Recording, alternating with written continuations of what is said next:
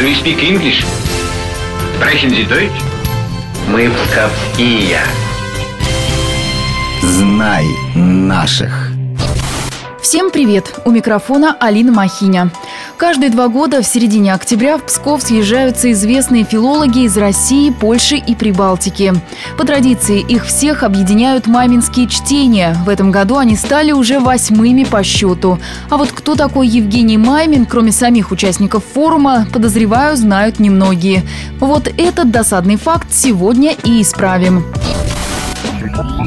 Выдающийся ученый и талантливый педагог Евгений Александрович Маймин родом из Воронежа.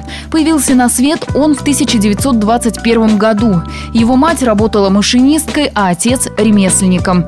Тогда откуда же в этом мальчике появилась такая тяга к литературе? Своими размышлениями на эту тему с нами поделилась дочь ученого Екатерина Дмитриева Маймина. Действительно, он был во многом очень не, необычен, учитывая то, что отец принадлежал к людям, которые называются self-made, то есть он не был интеллигентом в каком-то поколении, нет, собственно, он действительно сделал сам себя. И папа вспоминал, что во многом э, его сделал, как ни странно, их сосед по квартире, они жили в коммунальной квартире, у которого была огромная библиотека. И он часто приглашал его, давал книжки, давал читать. Сама Екатерина пошла по стопам отца. Она профессор, доктор филологических наук. Обязательно приезжает в Псков на маминские чтения, которые здесь проходят с 96 -го года. Екатерина отмечает, что для ее отца святыми были всего две вещи – Великая Отечественная война и Псковский институт. Но обо всем по порядку.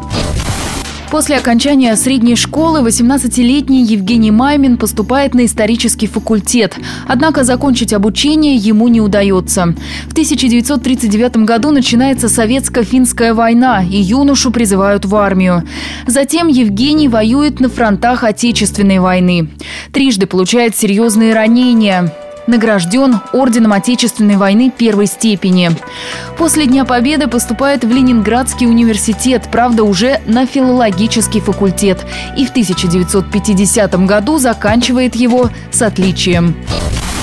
Спустя семь лет Евгений Александрович переезжает в Псков, где до конца своей жизни преподает в пединституте.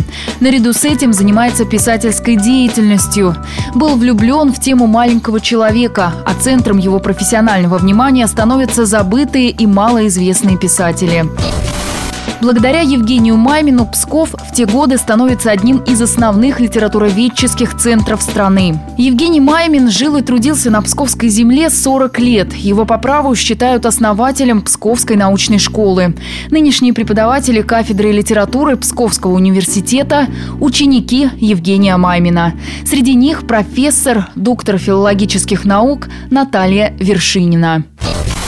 Евгений Александрович не был педагогом в узко понимаемом смысле этого слова. То есть он не имел какой-то специальной установки на то, чтобы нас научить определенным вещам. Для него был важен сам процесс обучения. То, как Евгений Александрович читал лекции, учило нас лучше, чем само содержание этих лекций. А главное, он нас вовлекал в процесс преподавания данной дисциплины как своих, ну, своего рода единомышленников, соавторов. И так что мы чувствовали свою причастность. Надо сказать, что посвятив всю жизнь изучению русской классической литературы, Евгений Маймин не считал себя ученым, выше ценя профессию учителя. Тем не менее, он стал автором 17 книг и более двух сотен статей. Особенно востребованы его методические работы по литературоведческому анализу, книги о творчестве Льва Толстого и Александра Пушкина.